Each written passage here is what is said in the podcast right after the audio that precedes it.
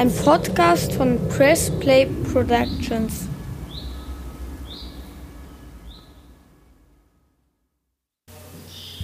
Zuerst möchte ich aber noch unser neues Vorstandsmitglied Er vorstellen. trägt einen schwarzen Rolli. James Fries. Willkommen an Bord. Und jetzt zur Erklärung. Sag mal, wer spricht da, Als Elissa? Vorstand der Wirecard AG geben wir die folgende Stellungnahme zu den aktuellen Ereignissen ab. Markus Braun. Wir sind von unserem Abschlussprüfer EY in Deutschland darüber informiert worden, dass ein Bestätigungsvermerk für den Jahresabschluss für das Geschäftsjahr 2019 aufgrund unberechtigter Bankbestätigungen weitere Prüfungshandlungen erfordert. Laut EY gibt es Hinweise darauf, dass den Wirtschaftsprüfern von einem Treuhänder oder aus dem Bereich dieser Banken zu betrügerischen Zwecken falsche Saldenbestätigungen vorgelegt wurden.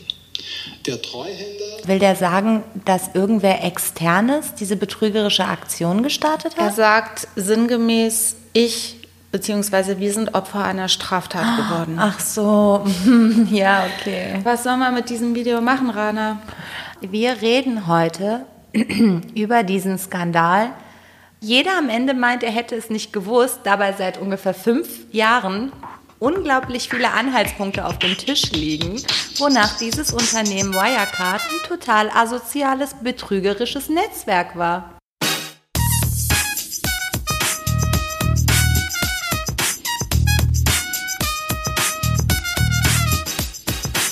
Zuhörer, willkommen zu der 14. Folge Kurzer Prozess Bindestrich, ein juristischer Rundumschlag mit Mir, Elissa Chatic-Bär. und mir, Tadaji Bageri.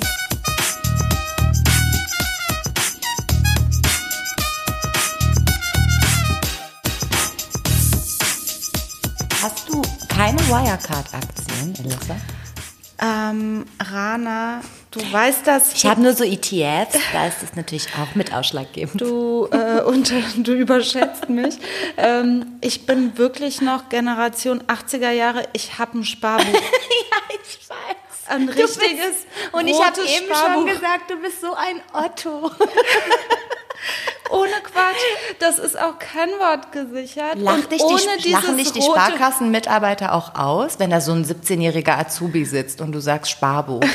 Weiß der, was du meinst? Für den bin ich halt schon so äh, eine alte Sie. Aber du hast halt einfach mal null Gewinn durch ein Sparbuch.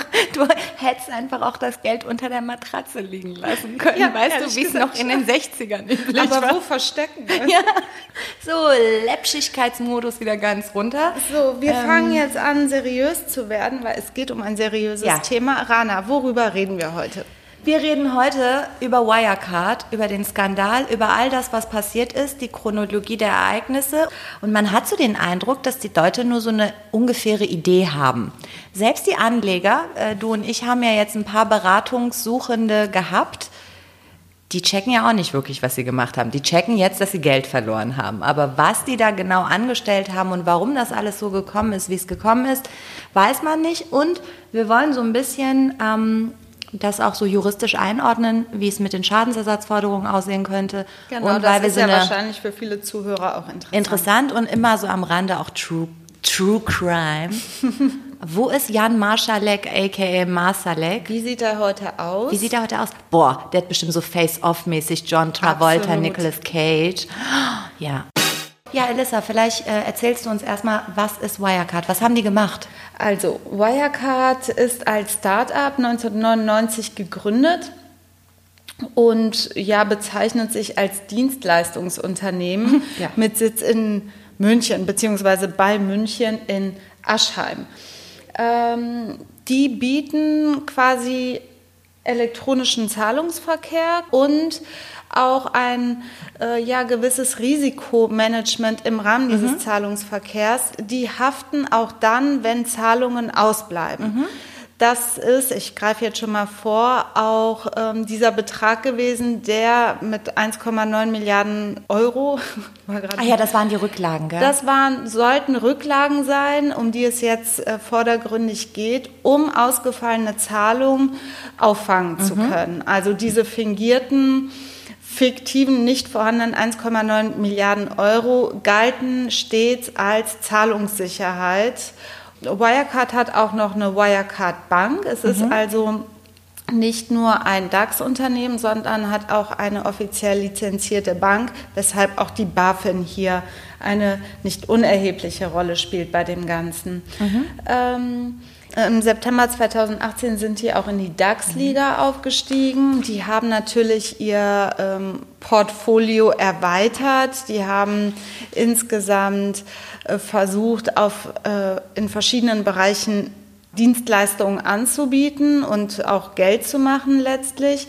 Vielleicht sagen wir mal, was, was daran alles so krass ist. Ähm, du hast ja gesagt, 1999 gegründet als Start-up und ähm, dann wirklich ein rasanter Aufstieg.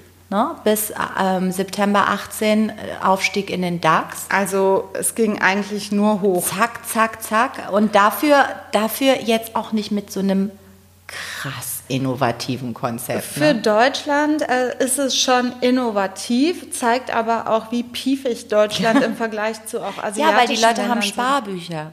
Ne? Es gibt halt zu viele von mir in Deutschland. Nur mal so, warum Wirecard hier erfolgreich geworden ist. Es liegt an Leuten mit Sparbüchern. Ja, aber sorry, so, so, ein, äh, so ein Zockerrisiko kann mir halt auch nicht passieren. Ja, das ja keinen stimmt. Gewinn. Es Das ist stimmt. halt ein bisschen erstaunlich vor dem Hintergrund, dass ja Wirecard schon seit 2009 mal eine Krise hatte, weil denen irgendwelche undurchsichtigen, äh, nicht nachvollziehbaren Geschäfte vorgeworfen worden sind. 2008 war das, Mitte 2008. Und zwar war da das erste Mal, äh, dass es laut wurde, dass bei Wirecard Bilanzen frisiert werden. Und zwar kam der Vorwurf damals von der Schutzgemeinschaft der Kapitalanleger.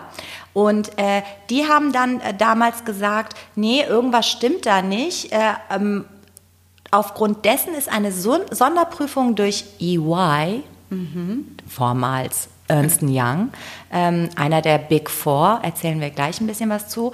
Ähm, die haben dann eine Sonderprüfung gestartet und haben quasi das Unternehmen entlastet und dann begann eine juristische Schlammschlacht. Äh, Schlammschlacht. Und das Witzige ist, schon 2008 hat man dann angefangen, quasi gegen diese ähm, Funktionäre der Schutzgemeinschaft vorzugehen. Ein Vorstandsmitglied wurde sogar zu einer Haftstrafe verurteilt, weil immer wenn Vorwürfe laut wurden, auch von Wirecard die Vorwürfe laut wurden, beziehungsweise auch von anderen Behörden, dass hier eine Marktmanipulation betrieben wird. Also absichtlich falsche Vorwürfe in die Welt gesetzt werden, um die Aktie und den Aktienkurs zu Fall zu bringen. Also es wurde quasi umgedreht. Ja, und das haben die seit 2008 eigentlich fließbandartig so gehandhabt, bis es ja seine Zuspitzung in den letzten zwei, drei Jahren gefunden hat. 2015 Nee, 2015 ist schon länger hat es angefangen. Da, da hat Dan McCrum angefangen. Das ist der Journalist Von der der Financial Times, ja. ja. Und der hat sich richtig festgebissen. Ähm, ich habe jetzt gelesen, der hatte Kontakt zu Whistleblowern und zu ähm, internen Papieren, die auch so Bilanzfälschungen und so dargelegt haben. Und der arme Kerl, der ist richtig hart angegangen worden von Wirecard, von der Buffin. Die Staatsanwaltschaft München hat gegen ihn und verschiedene andere Journalisten der Financial Times ermittelt wegen des Vorwurfs Marktmanipulation, Kursmanipulation.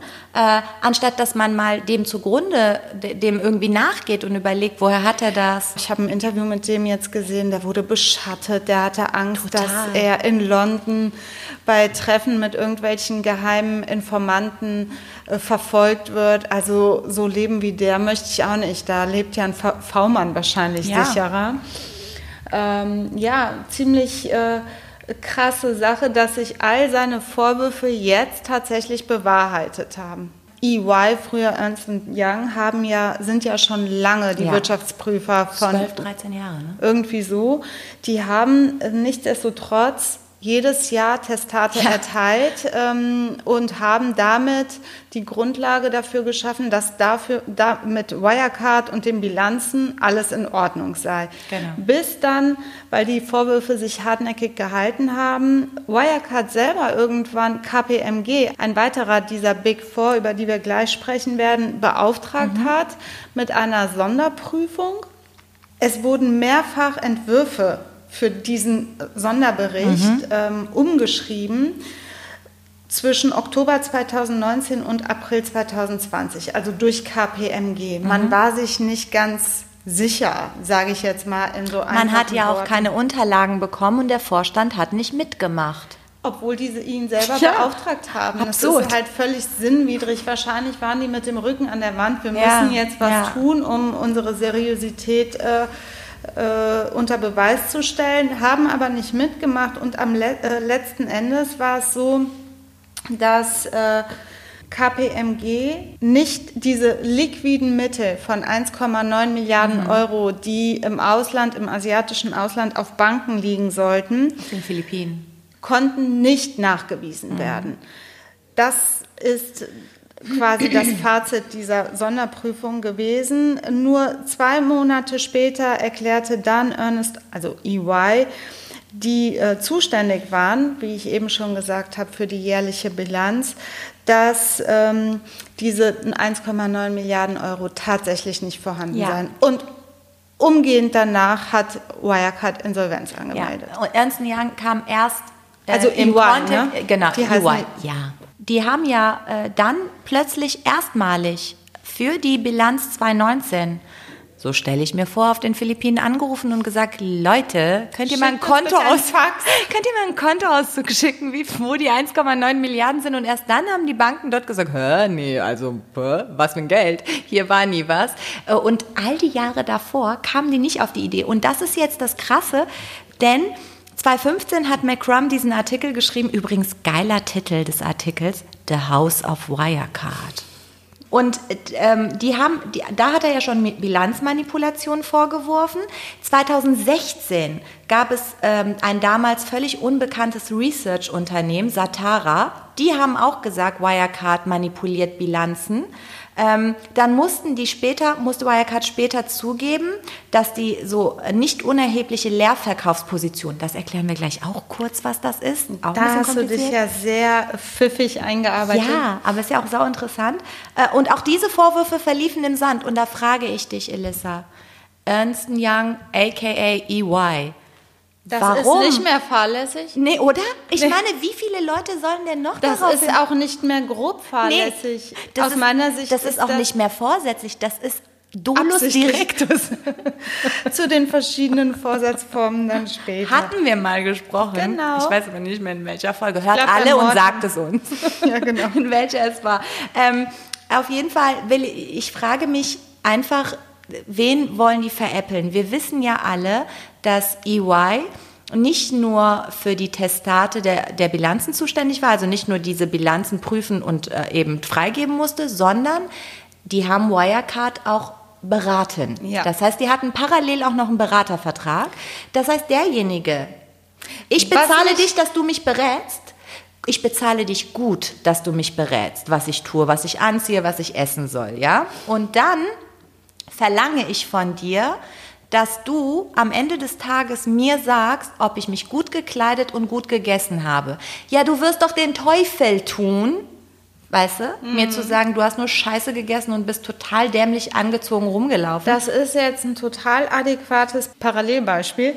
ähm, hier war EY dafür zuständig, eben diese Kontrolle durchzuführen. Aber auch gleichzeitig zu Genau. beraten. Und da frage ich mich, ob es nicht so eine Interessenkollision Das fragst du dich Standardmäßig zum gibt. Himmel und das ist so geil, dass das seit Ewigkeiten zum Himmel stinkt und dass es seit Ewigkeiten auch diskutiert wird und die Politik weiß, dass das seit Ewigkeiten ein Dorn im Auge vieler ist.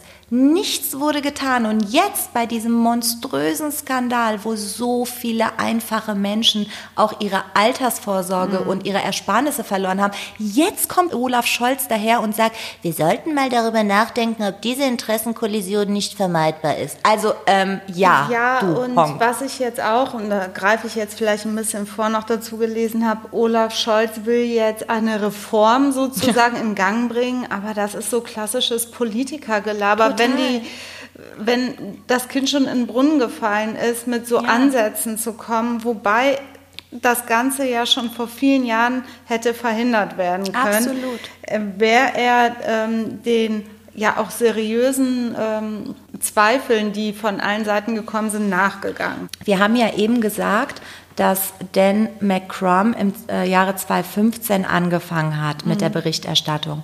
Ähm, 2019 kamen dann weitere Artikel in der Financial Times von ihm, wieder zum Thema Wirecard, wieder sehr fundiert und mit Substanz, dass da einiges schief läuft. Dann wurde KPMG Genau.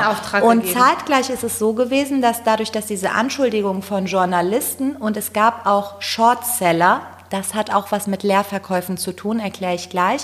Die sind alle nicht abgerissen, diese Anschuldigungen. Und jetzt, das war im Ende Januar 2019, dann kam die Buffin zum Zug. Was ist eigentlich die BaFin? Kannst du das mal erklären? Ja, die beste Behörde ever. Also die BaFin ist die Bundesanstalt für Finanzdienstleistungsaufsicht, untersteht dem Finanzministerium, ist im öffentlichen Interesse tätig. Äh, Ihr Hauptziel ist es, und jetzt halte ich fest, Elissa, Ihr Hauptziel ist es, ein funktionsfähiges, stabiles und integres deutsches Finanzsystem zu gewährleisten. Bankkunden, Versicherte und Anleger sollen dem Finanzsystem vertrauen können. Okay. Also haben Sie Ihre Beste Behörde ever, ganz klar.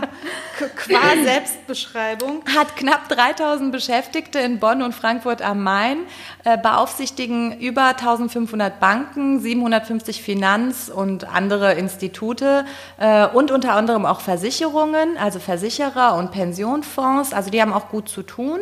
Ähm, und äh, die tragen ein bisschen damit bei, ich sage mal ein bisschen, weil irgendwie hat man nicht wirklich das Gefühl, dass die hier was Ordentliches gemacht hätten, ähm, die Zahlungsfähigkeit von Kreditinstituten, Versicherern und Finanzdienstleistern sicherzustellen. Okay, dann kam die BaFin also Anfang äh, Januar Ende Januar 2019, genau. äh, ins Spiel Genau. und hat was gemacht?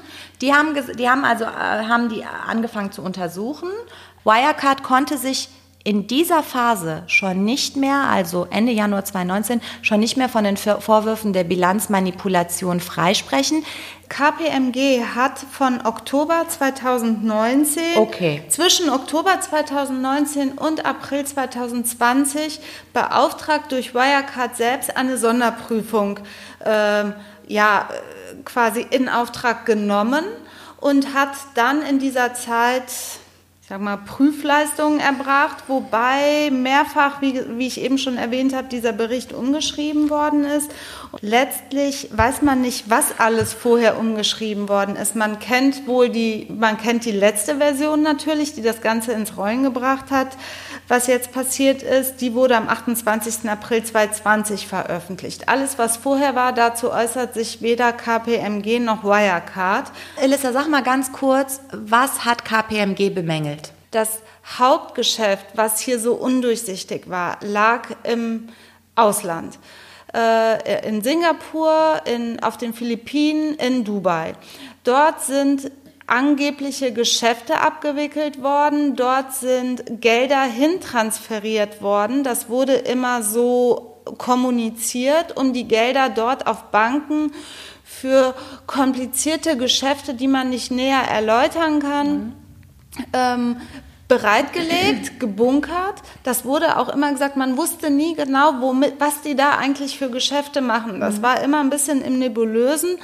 Und Wirecard hat sich jetzt sinngemäß immer rausgeredet, ja, wir können das nicht so richtig erklären, das ist alles so äh, kompliziert und bla bla bla. Aber ähm, hat durch diese Bestätigung, dass das Geld da ist, immer auch einen seriösen äh, ähm, Anschein erweckt, dass das Geld ja da ist, letztlich egal, wie das da zustande kommt. Aber und die wie das da Bestätigung war ja nicht von den Banken, ne? das war nicht von den Banken, es wurden Bestätigungen von Wirecard selber vorgelegt. Es ist so geil, wenn du hier ein Haus kaufst, gehst du ja auch zur Bank und bestätigst auf einem Papier, dass du Geld hast. Und Das- die Bank glaubt dir das. So funktioniert das. So funktioniert das halt. Mira, wenn In- du Wirecard bist. genau. Leider sind wir nicht Wirecard, ist ein bisschen komplizierter, ein Darlehen Ja, aufzunehmen. musst du belegen und so. ähm, so die haben wirklich Belege selber Geil. geschrieben. So mit Briefkopf Mit Wirecard, Brief und ne? dicker Stempel, hiermit besteht Namens- und in Vollmacht von Wirecard bestätigen wir, wir Wirecard. ähm, dass die Kohle da ist. Ähm, und diese Bestätigungen haben offensichtlich EY ausgereicht, Ja. um Testate zu erteilen, um auch hier ähm, einfach weiter bestehen zu können. Und diese Gerüchteküche, diese auch seriösen Vorwürfe, die ja nachgewiesenermaßen berechtigt waren, ähm, liefen ja hier jahrelang, bis jetzt die Bombe geplatzt ist. Ja. Ende April hat dann EY kein Testat mehr erteilt. Mhm. Ähm, wobei sie das auch hätten schon vorher erteilen müssen. Die haben halt auf diesen Prüfbericht ja. von KPMG warten müssen, der aber erst im April 2020 rauskam nach diesen diversen Umschreibungen. Die haben gesagt, äh, wo wo ist die Kohle? Die ist nicht da. Ja. Und äh, EY hat gesagt, oh, wir können diesmal kein Testat erstellen, das weil das, das Geld nicht da ist. Ich, ich mag das ja nicht so populistisch zu sein, aber mal ganz ehrlich, ein Schelm, der das Komm Böses dabei. Ich meine, EY hat wahrscheinlich die Hoffnung gehabt, dass KPMG auch, auch entweder Geld unter den Tisch bekommen hat dafür, dass sie sagen, ich höre nichts, ich sehe nichts. Ähm, oder dass sie einfach zu dumm sind, äh, das herauszufinden. Dann hätte nämlich EY mit Sicherheit ein Testat erteilt und die Wirecard-Story wäre nochmal weitergegangen. Also der Widerspruch war da natürlich eklatant. Ja. EY stand mit dem Rücken an der Wand, die konnten nicht anders. Vielleicht war das ursprünglich anders gedacht, aber da konnte man einfach unter keinen ersichtlichen Umständen ein, noch ein Testat erteilen. Und das wird ja auch EY jetzt zum Verhängnis. Es haben sich ja schon diverse äh, Kläger zusammengetan für Musterklagen gegen EY mit Schadenersatzforderungen, auch gegen die BaFin.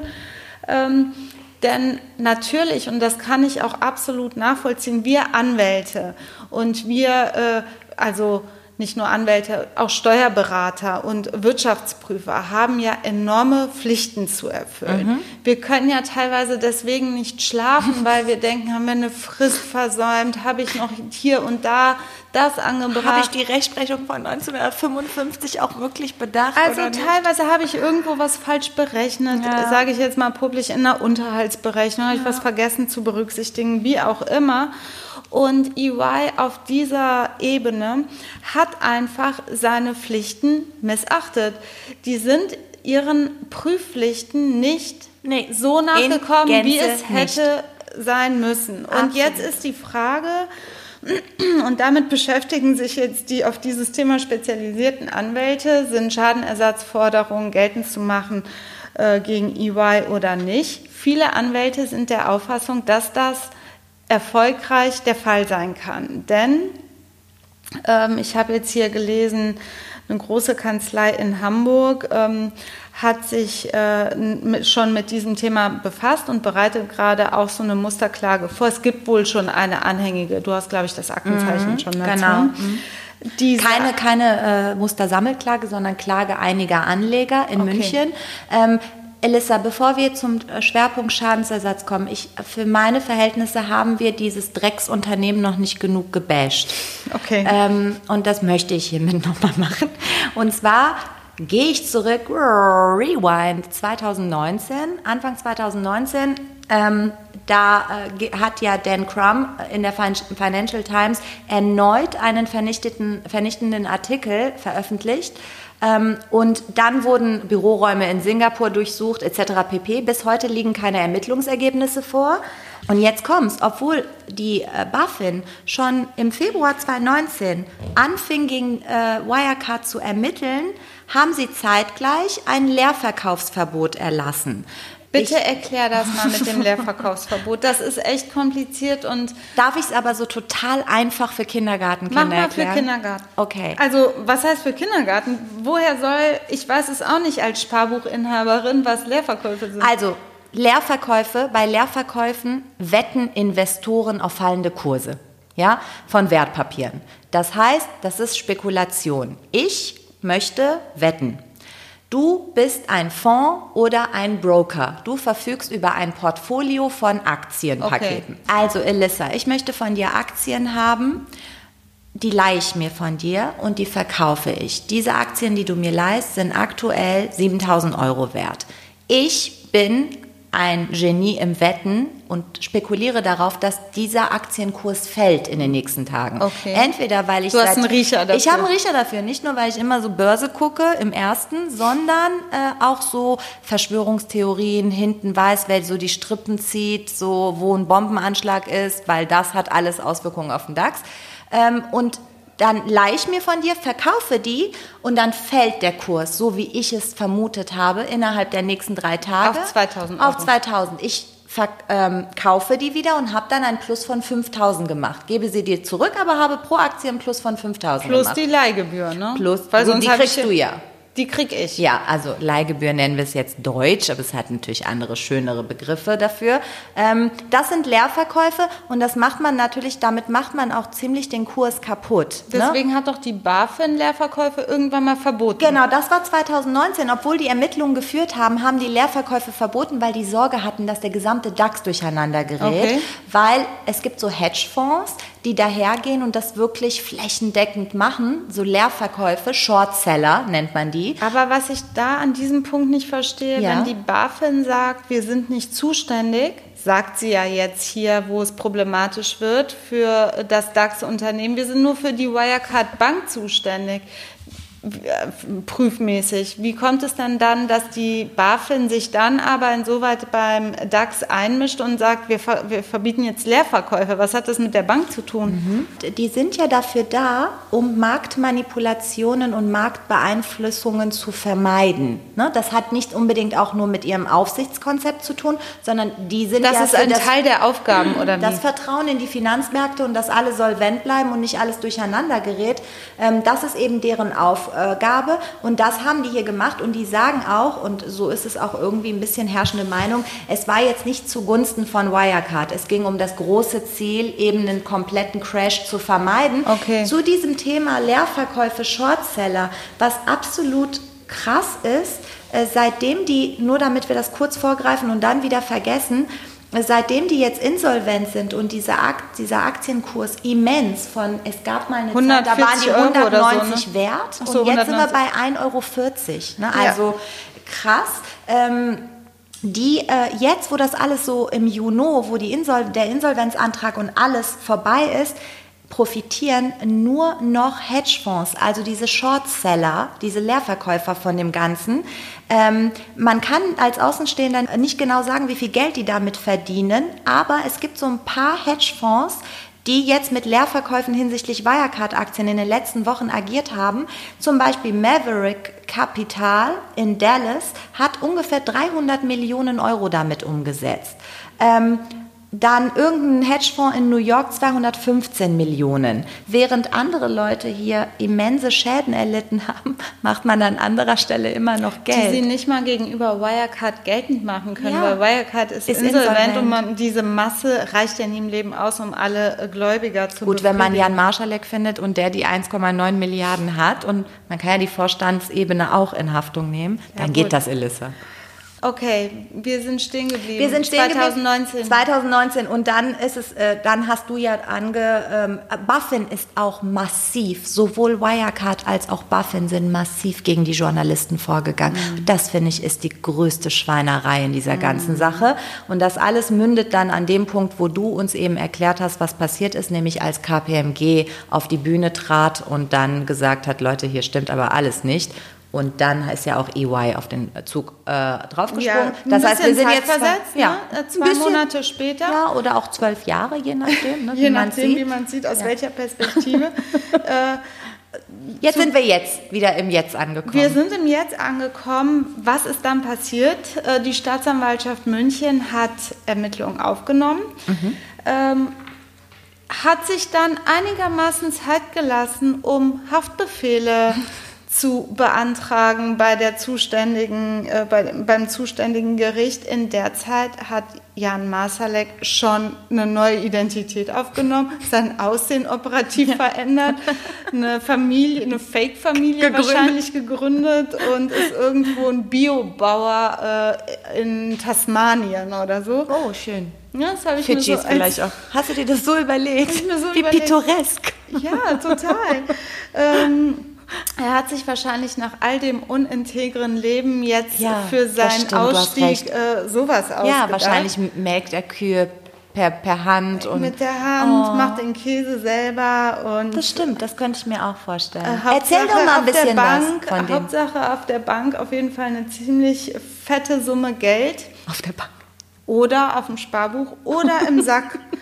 Obwohl, wie, wie groß muss die Tasche sein, um 1,9 Milliarden Euro reinzustellen? Ich weiß nicht, jetzt mal, ey, es gibt doch nur den 500er Euro-Schein, oder? Oder hat der Dollar oder philippinische Währung? Das ist ja die Frage. Das ist die Frage. Aber es ist eine Riesentasche. es ist eine Riesentasche.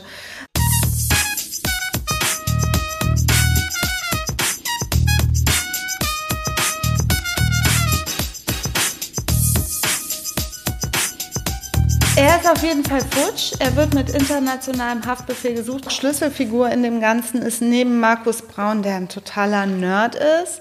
Äh, Ja? Ja, der ist Wirtschaftsinformatiker, promovierter und äh, super belesen wohl, sehr eloquent, ein kluger Mann, tritt, äh, das gehört zu seinem Markenzeichen immer wie Steve Jobs mit schwarzen Rollis, auch so ein bisschen undurchsichtig, aber alles. Ein bisschen Brechreiz. Ja, bisschen Brechreiz, genau. Und vor allen Dingen in diesem YouTube-Video. Also ähm, Jan Masalek ist der andere. Ähm, der war Chief Operating Officer, COO, äh, war von Anfang an mit dabei bei Wirecard. Der ist also als sehr junger Mann da fett aufgestiegen in Was hat er gelernt? Er hat nichts gelernt. Er hat auch nicht mal einen Schulabschluss. Ähm, war auf, einer, äh, Franzö auf einem französischen Gymnasium in Wien, wobei diese Schule das laut Wikipedia nie bestätigt hat, dass er auf dieser Schule war. Und ja, ist ein undurchsichtiger Typ. Der hat einen äh, jüngeren Bruder. Mm, Eltern sind geschieden und keine äh, Partnerin oder Partner. Er hat immer ziemlich viel geprallt mit Verbindungen in den Untergrund, in Geheimdienst. äh, Ja, der hat auch Sphären. viel mit der FPÖ und dem Geheimdienst in Österreich zu tun, ne? damit, was ihn äh, umso unsympathischer Ja. macht für mich. Ähm, jeder weiß es, ähm, dass äh, die FPÖ eine rechtsorientierte Partei ist. Die auch Österreich verkaufen würde an russische Oligarchenfrauen, wenn sie die Möglichkeit haben, genug zu koksen und Red Bull zu trinken. Ja, und äh, Russland spielt auch eine große Rolle für Jan Masalek. Er hat da diverse Kontakte und man vermutet auch, dass ihm dort geholfen worden ist, geholfen wurde bei der Flucht. Es, er ist nicht auffindbar, er ist untergetaucht. Aber du, äh, du hast es auch gelesen, dass man erstmal vermutet hat, er sei auf den Philippinen. Dort sind aber irgendwelche Genau. Grenzbeamte Ja. bestochen worden. Äh, Die sind jetzt auch gegen die werden ermittelt. Das ist ja ein Ja. Witz, äh, Ermittlungsverfahren geführt. Die haben angegeben, dass er dort eingereist Ja. ist, was aber äh, de facto nicht der Fall Wir wissen, war. er ist in Russland, ist doch ganz klar. Ist doch ganz klar. Da gibt es die Impfung gegen Corona, da ist er hin. So muss das sein. Das stimmt wahrscheinlich. Er hat wohl auch irgendwie in verschiedenen Kreisen geprallt. Er wüsste, aus welchen Stoffen dieses Gift, Geheimgift äh, besteht. Stimmt, er hat, man hat bei ihm, oh mein Gott, du hast recht, jetzt fällt es mir auf, den Namen vergessen. Mit diesem Gift wurde damals Kripal und seine Tochter wurden Richtig. vergiftet. Wirklich Ein absolut Undurchsichtiger undurchsichtiger typ. Und ich frage mich echt, man muss schon ziemlich abgefuckt und abgezockt sein, um jetzt so ein Leben im Untergrund weiterleben zu können. Und überhaupt das all die Jahre so krass durchgezogen zu haben, wie es ihm jetzt angelastet wird und vorgeworfen wird. Also Ja, aber hohe- selbst wenn er eine halbe Milliarde von diesen 1,9 Milliarden an sich genommen hat, dann führt er doch ein hervorragendes Leben im Untergrund. Ja, aber das ist im Moment so ziemlich der meistgesuchte Typ weltweit. Es gibt so viele Feinde, die er sich gemacht hat. Ähm, der lebt extrem gefährlich. Ich würde an seiner Stelle keine Nacht mehr schlafen können, weil ich immer Angst hätte, gleich kommt jemand und bringt mich um. Zumal Also- es auch nichts bringt, so ein Face-Off-Gedöns zu machen und sich ein neues Gesicht operieren zu lassen. Denn ich habe jetzt irgendwann mal gelesen, dass äh, Geheimdienste mit äh, einer Software arbeiten, die deine Bewegungsabläufe, und die kannst du ja nun nicht verändern. Also so wie du gehst, wie du stehst, wie du dich bückst. Es gibt wahrscheinlich Methoden, von denen wir gar keine Ahnung haben. Da bringt ja Die auch so ein. Facelifting nichts. Als das Ganze rausgekommen ist, gab es einen Haftbefehl gegen Markus Braun. Ähm, der ist verhaftet worden, ist dann aber wieder auf Kaution frei. Es wurden noch zwei weitere Mitarbeiter verhaftet und einer, nämlich ähm, ein Mitarbeiter von einer Tochtergesellschaft aus Dubai, ähm, die heißt, die nennt sich System Middle East, ist aus Dubai eingereist nach Deutschland, hat sich sozusagen selber den Ermittlungsbehörden gestellt, sitzt seitdem auch in Untersuchungshaft, hat angekündigt, mit den Ermittlungsbehörden zusammenzuarbeiten, hat quasi mhm. alle diese Ermittlungsansätze in Gang gebracht und äh, ist Kronzeuge in dem ganzen Verfahren. Also der Typ lebt, auch wenn er in Untersuchungshaft steckt, ziemlich gefährlich, wie ich meine. Der ist halt eine zentrale Figur in dem Ganzen. Lieselotte, es gibt noch einen dritten äh, Typen aus dem Vorstand, der nun auf den Philippinen tot aufgefunden wurde. Bitte erzähl uns dazu ein bisschen was. Wie heißt der nochmal? Das ist ja egal, wie der heißt. Also der dritte Typ hat wohl auch hatte äh, eine Frau, verheiratet. Ähm, die hat eine Sterbeurkunde, glaube ich, irgendwo öffentlich gemacht, ob das auf Twitter war, Instagram oder keine Ahnung. Da, wo äh, du sowas halt postest, so Sterbeurkunde. So, äh, mein Mann ist gerade tot. äh, mit einer Urne oder irgendwie sowas. Ich habe es gerade nicht mehr so ganz auf dem Schirm. Ich habe es nur gelesen und gedacht, ich glaube das eh nicht. Warum sollte der jetzt plötzlich sterben, dieser Typ? Vor allem hast du ja so ein paar... Ähm ich habe Sachen herausgefunden, die du mir erzählt hast. Wir wissen nicht, ob das in letzter Konsequenz so ist, aber man kann es sich vorstellen. Wenn ich meinen Tod vortäuschen will, Geh Elissa. auf die Philippinen. Okay. Da kriegst du für 80 Euro ähm, eine Sterbeurkunde. Es gibt Zuschläge, die du bezahlen musst, wenn du dann noch eine Alibi-Leiche haben möchtest. äh, auch noch eine Urne mit echtem Leichenstaub drin. Also, also Sachen, es kostet ein bisschen was, kannst du ja aus der Kaffeekasse zahlen ja. äh, bei diesen Leuten. Da ist ja Starbucks teurer. ja, also, echt, Kaffee ne? to go ist teurer. Oh, ähm, aber sag mal, äh, äh, irgendwer hat ihn dann auch pseudomäßig ähm, identifiziert, ne? Ein, ein, äh, ein Freund, Kollege, was auch immer. Wenn ich mich irgendwann mal totstelle, kommst du dann auch auf die Philippinen und machst so eine Pseudo-Ident? Das ist die Rana. Ich, oh mein Gott, sie ist das. Toll, toll, toll. Nein, es ist eine Pseudo, weil ich bin dann ja in Russland. Ach so, und lebst so ein geiles Leben. Ja, wenn ich davon profitieren ja, kann, dann du gerne. Ja, kriegst eine Milliarde ab. Äh, jedenfalls glaube ich das auf keinen Fall, dass der Typ tot ist. Also Echt? ausgerechnet jetzt wo der ganze Skandal aufgeflogen ist, wo allen diesen Managern und Vorstandsleuten hohe Haftstrafen drohen und äh, die sich viele Feinde gemacht haben, dann plötzlich zu stirbt er einen, natür einen natürlichen, Tod. natürlichen Todes. Das ist wirklich äh, nicht äh, glaubhaft. Ähm, denn es ist so, die Staatsanwaltschaft München ermittelt, und das ist der strafrechtliche Vorwurf, wegen gewerbsmäßigen Bandenbetrugs, Untreue, Marktmanipulation in Mittäterschaft. ähm, also die Vorwürfe wiegen extrem schwer. Wenn man dann auch bedenkt, wie hoch der Schaden ist, wie viele Leute wirklich ihre Existenz auch ja. verloren haben. Ich kenne selber einige, die viele tausend Euro da rein investiert haben und die Kohle einfach weg ist. Äh, Gesundheit. Äh, muss man einfach mit sehr hohen Haftstrafen rechnen. Ja, ja da stelle ich, ich mich halt lieber tot. Also ja, hast du recht. Äh, Oder du machst es wie Marschalek. Es, es ist so, das habe ich auch gelesen, dass auch Strafanzeige gegen die BaFin gestellt worden mhm. ist und auch gegen einige Prüfer von EY. Mhm. Ähm, denn also die BaFin sagt natürlich, wir haben hiermit nichts zu tun, wir sind auch nicht zuständig. Ja. Ähm, ist aber falsch, denn ähm, zu Recht sagen die Anwälte, die sich auch mit diesem Thema ähm, ganz intensiv beschäftigen und äh, viele äh, Opfer dieser Wirecard-Geschichte vertreten. Die BaFin selber ist zwar nur für die Wirecard-Bank zuständig, bedient sich aber eines privatrechtlich organisierten Unternehmens, das sich DPR nennt, äh, um dann Wofür steht DPR? Sage ich dir jetzt gleich, dass sich DPR nennt, um dann ähm, weitere Prüfungen zu unternehmen. Mhm. Ne? Und DPR steht für, sage ich dir jetzt, Prüfstelle für Rechnungslegung.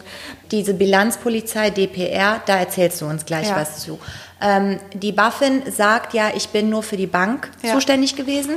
Was der erste Vorwurf, der in- in Richtung BaFin geht, ist, warum? Du hattest die Möglichkeit, dieses gesamte Finanzdienstleistungsunternehmen komplett Wirecard unter deine Aufsicht zu stellen. Warum hast du das nicht gemacht? Und dann Und schiebt die Schuld jetzt auf DPR. auf DPR. Und da bitte erzähl doch, wer da hingegangen ist, um die Bilanz zu also, prüfen. Erstmal vielleicht, was ist die DPR? Ja. Das ist so eine äh, von der BaFin beauftragte deutsche Prüfstelle für Rechnungslegung. Das ist eine privatrechtliche Einrichtung, die auf die Bereitschaft der Unternehmen angewiesen ist. Also man kommuniziert miteinander, um die Rechnungslegung und so weiter zu überprüfen, um es jetzt mal kurz zu fassen. Es ist aber tatsächlich so, dass nach diesen ganzen Ungereimtheiten die BaFin sich damit begnügt hat, die DPR nicht nur zu beauftragen, das also outzusourcen an, sage ich mal, an, äh, an eine 16-Mann-Organisation, sondern hat sich auch damit begnügt, dass nur ein einzelner Mitarbeiter mit Wirecard beschäftigt war, mit diesem riesigen Betrugs Netz. Netz Ja. mit irgendwie einem von Deutschlands größten äh, DAX-Unternehmen Mhm. und zu dem Zeitpunkt ja auch noch erfolgreichsten DAX-Unternehmen. Damit man das vielleicht einmal nochmal ganz klar vor Augen hat. Ähm, Wirecard hat innerhalb äh, von äh, 2006 bis 2018 2800 Prozent an Wert zu, hinzugewonnen. Und als die in den DAX aufgestiegen sind, vom MDAX in den DAX, das ist wie in der Bundesliga, man kann auf und absteigen, haben die Commerzbank verdrängt. Also- ich meine, zieh dir das rein. Vielleicht war das auch eine Sache des, ich meine, das ist jetzt so mit einfachen Gedanken, eine Sache des Respekts. Es war nur eine deklaratorische Prüfung, um es nach Na außen hin zu klar. machen, der Na guten klar. Ordnung halber klar. und hat diesen Auftrag gar nicht Die ernst Politik genommen. und die Wirtschaft hat sich so ein bisschen einen, Entschuldigung für den saloppen Ausdruck, runtergeholt darauf, dass man endlich in Deutschland so einen digitalen Konzern hatte, so yeah. Und vielleicht wollte man auch Man wollte diese nicht. ganzen Genau. Missstände nicht sehen, Genau. sondern hat darauf vertraut, wird schon alles Ja. gut. Von dieser DPR hat sich eine einzelne Person mit einem Fragebogen an den Vorstand von Wirecard gewandt, um äh, ja, Fragen zu beantworten. Der Vorstand, wie das halt so ist, wenn er Post bekommt, äh, Fragebogen, hat sich ordentlich Zeit gelassen. Ob er überhaupt darauf geantwortet hat, ist ja überhaupt die Frage. Ähm, und die BaFin schiebt die Schuld auf die DPR und hat jetzt als Konsequenz die Zusammenarbeit mit der DPR aufgekündigt, weil die ja hier so schlecht gearbeitet haben. Sind aber indessen nach wie vor Vertragspartner von EY Mhm. und verteilen denen noch Aufträge, wohl wissend, was die gerade für eine Kacke am Dampfen haben Ja. und ein Blick in die Zukunft, wir drehen das Rad nach vorne, wenn tatsächlich diese Schadenersatzforderungen durchgehen, ist kann es sein, dass EY das in Deutschland jedenfalls nicht überlebt und hier dann bankrott ist. Da ist vielleicht interessant und jetzt auch ganz explizit juristisch zu erläutern, wann jemand von einer Wirtschaftsprüfungsgesellschaft haftet. Ja. Dass es gedeckelt ist bei Fahrlässigkeit mit Genau. 4 Millionen Euro Haftungsbegrenzung. Da steht im HGB. Wo steht das im HGB? Paragraph 323 HGB sagt im Absatz 2, also klärt auch die Voraussetzungen einer Haftung. Es gibt auch eine Haftung zivilrechtlicher Natur über das BGB, aber das ist hier vorrangig, das HGB. Und er sagt in dem Lex Paragraph Specialis. Lex Specialis. Ähm, da steht drin, dass wenn du fahrlässig agierst als Wirtschaftsprüfer mh, und im Kontext eines AG, äh, einer Aktiengesellschaft, dann haftest du bis äh, maximal 4 Millionen Euro. Das äh, sehen die Anwälte natürlich auch, diese Problematik, denn 4 Millionen Euro, sorry, das sind Nüsse für diese Aber Leute. hier Schadensersatzforderungen, wir brauchen eine Pflichtverletzung, ein Verschulden, Kausalität. Ja, also die Pflichtverletzung und das Verschulden müssen kausal für den Schaden gewesen sein. Hier beim Verschulden muss man eben gucken, und das wird die Krux sein, ähm, Fahrlässigkeit, grobe Fahrlässigkeit oder sogar Vorsatz. Ähm, Fahrlässigkeit ist dann tatsächlich die Haftungssumme gedeckelt. Sorry, aber fahrlässig kannst du das Ganze hier nicht mehr nennen. Also ich glaube, wenn du 100 Juristen fragst, werden 150 Juristen sagen, das war nicht fahrlässig. Und, ähm, und hier muss man dann gucken, Äh, viele agieren in den Medien mit dem Begriff Leichtfertigkeit. Leichtfertig ist äh, strafrechtlich definiert, genau das gleiche wie zivilrechtlich die grobe Fahrlässigkeit. Und aus meiner Sicht ist das hier mindestens grobe Fahrlässigkeit. Nur der Punkt 1,9 Milliarden, ähm, die auf den Philippinen liegen sollten, sich das nur bestätigen zu lassen durch einen Wisch von Wirecard selbst oder irgendeinem Dritten äh, und nicht von der Bank. Also du und ich machen, ich habe viel Familienrecht früher gemacht, du machst jetzt viel Familienrecht. Wenn man so Unterhalt und Zugewinnausgleich ausrechnet, kriegt man auch Bilanzen vorgelegt von den Mandanten. Ey, selbst ich bin da akribischer und selbst ich lasse mir von den Banken was bestätigen und will Kontoauszüge sehen. Und EY wollte das alles nicht. Warum? Es ist jedenfalls so, dass die sich haben läppsche, selbst gebastelte ja. Bestätigungen ähm, äh, vorlegen lassen und haben aber durch, ihren, durch ihr Testat und durch diesen Bestätigungsvermerk, dass das Drittpartnergeschäft in Asien, wo ja irgendwie der Fokus liegt für all die Kohle, um die es ja jetzt ja. geht, die auch die Solvenz von Wirecard immer äh, gesichert ja. haben und worauf sich ja auch ähm, die äh, Wirecard-Kunden verlassen, äh, nicht Kunden, äh, Anleger Anleger. verlassen haben, haben stets den Eindruck erweckt durch diese Bestätigung, dass sie, das ist ja, ja. Sinn und Zweck dieser Prüfung, ja. dass sie das intensiv geprüft haben. Und ja. wenn du als Bilanzprüfer dir nicht von den Banken und allen zuständigen Behörden, Organisationen, Institutionen das äh, ganz formell bestätigen ja. lässt und wenn da noch wirklich der Stempel von irgendwem draufkommt,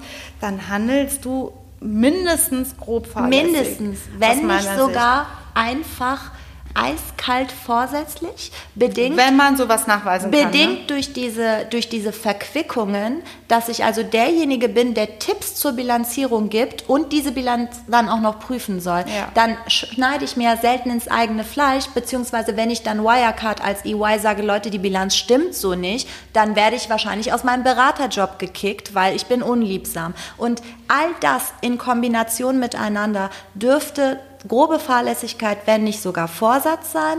Und dann müsste man eben einfach gucken, ob, dieser, ob diese Pflichtverletzung und das Verschulden kausal für den Schaden sind.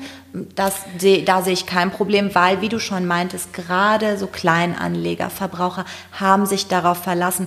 Wir haben zuletzt darüber geredet, dass Frank Thelen auch investiert hat, äh, Wirecard-Aktien und jetzt auch viel verloren hat. Bei dem würde ich jetzt sagen, vielleicht hättest du dir auch mal die Bilanzen selber angucken können. Ne? Du hast doch Aber Plan. Das, selbst das sehe ich ganz anders, denn es ist nicht deine Pflicht, ja. die Bilanzen, die ja schon das Ergebnis der Prüfung ja. darstellen, selber nochmal überobligatorisch zu überprüfen. Das ist ja der Ansatzpunkt ja. für die Anwälte, die jetzt vorgehen. Und ich wünsche äh, allen Kollegen sehr viel Erfolg dafür, weil ich einfach denke, dass hier so ein großes Betrugskonstrukt über so viele Jahre hinweg ist meine Vermutung, die darf ich ja äußern, mit Wissen und Wollen der entsprechenden Prüfer auch und durchgeführt worden ist. Ich gehe sogar ein Stück weiter und sage, zumindest mit Wissen auch der Politik. Wollen sei mal dahingestellt. Ich meine, es war ja jetzt auch nicht so ein äh, läppsches Yellow-Blättchen, ja. was äh, all diese Investigativermittlungen angestellt hat, sondern die Financial Times ist ja schon ein sehr seriöses, ja. äh, konservatives Blatt. Und wenn sich jemand so weit aus dem Fenster lehnt und auch sein eigenes Leben riskiert, ich meine, der Typ hat sich keine Freunde gemacht nee. äh, mit, mit seinen Ermittlungen, dieser Journalist, dann muss solchen scharfen, äh, auch äh, schlüssigen Vorwürfen nachgegangen werden. Stattdessen, was war, ich bin ja großer Fan von unserer Kanzlerin, aber sie hat halt auch Werbung in China, in China. noch letztes Jahr gemacht. Ähm, aber da, dein Lieblingsthema, hat ja auch Gutenberg was mit zu ja, tun. Ja, ich äh, habe ja gestern ja schon erzählt, egal was wir für diesen Podcast recherchieren, wir landen bei Karl Theodor zu Gutenberg irgendwann. Der Immer, war auch schon bei Augustus Der war schon bei Augustus irgendwie. Intelligence auf der 78. Etage. Was ist los mit dem Jungen? 77. Wie, und jetzt hat der auch noch bei Angela vorgesprochen, dass sie bitte Wirecard in China platzieren soll. Was die dann auch gemacht hat, Fakt ist, Karl Theodor zu Gutenberg war am Start, diverse andere Lobbyleute waren am Start und ähm, die Politik, allen voran Olaf Scholz, ähm, weil Finanzministerium und die BaFin ist eben dem untergestellt, haben ihre Augen verschlossen vor den ganz klaren Dingen, die auf dem Tisch lagen. Und wenn man sich trotz sich aufdrängender Dinge wenn man die Augen verschließt vor der Wahrheit, ist das strafrechtlich die Definition von Leichtfertigkeit und damit zivilrechtlich grobe Fahrlässigkeit. Die Politik allen voran Olaf Scholz hat hier versagt und der will Kanzler werden. Ja, ähm, das ist auch der Grund, warum unbedingt vermieden werden soll, dass ein Untersuchungsausschuss ja, hier ähm, ja. ins Land gerufen wird. Es verbleibt derzeit bei Finanzausschuss, Sonderausschusssitzungen. Ja jetzt am 31.08. und am 1.09. soll es weitere zwei Sondersitzungen geben, wo er, Altmaier äh, und noch so ein paar andere Leute, ähm, die damit zu tun haben, ähm, zusammensitzen sollen. Und es macht mich so müde, Elissa. Ja. Diese Wirecard-Geschichte, Elissa, ich bin ehrlich zu dir, lässt mich seit einigen Tagen wirklich ausrasten und an allem zweifeln, worauf unsere Demokratie und alles basiert. Es ist wirklich so, dass du sagst, wem kannst du vertrauen? Ja. Wenn noch nicht mal die Politik und sowas wie die Buffen. und die sieht sonst überall Marktmanipulation. Du musst einfach mal über die Straße gehen mit einer Aktie in der Hand. Zack, sagt die Buffen, Marktmanipulation. Ich finde auch, es ist extrem beunruhigend ja. und es entzieht einem so wirklich den äh, Vertrauensboden unter den Füßen weg. auswandern auf die Philippinen oder so. ja vielleicht. Internationale Schulen für die Kinder und so Sachen. Auf ein französisches Gymnasium. Kannst du dann eintragen? Hallo. Hallo.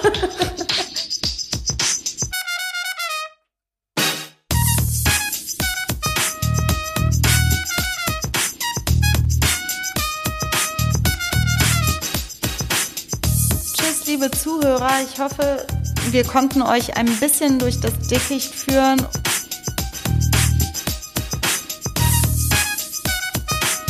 Das war kurzer Prozess. Nein.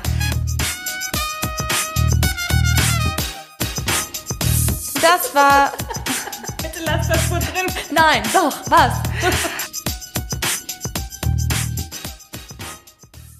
Ein Podcast von Play. Press Play. Press Play. Press Ein Podcast Play. von Press Play Productions. Press Play Productions. Ein Podcast von Press Play Productions.